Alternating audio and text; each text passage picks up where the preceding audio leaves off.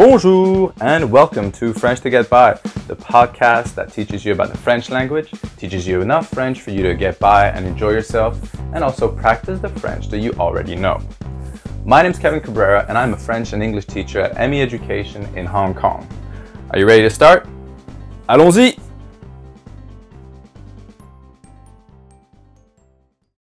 And in today's episode, we'll learn how to count to a billion.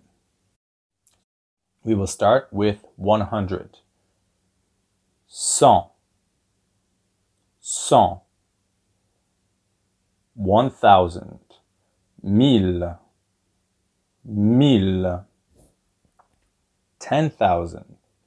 Dix mille. Dix mille. 100,000.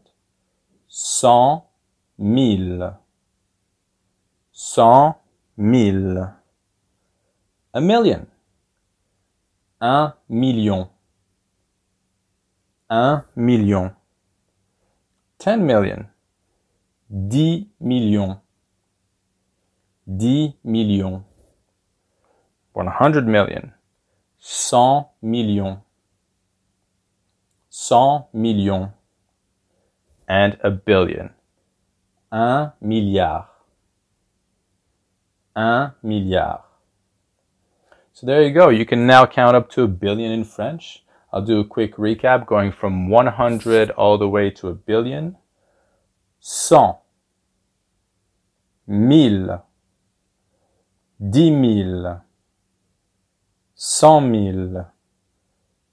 Un million. Dix millions. Cent millions.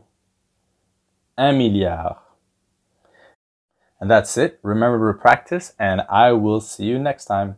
Au revoir! C'est ennuyeux.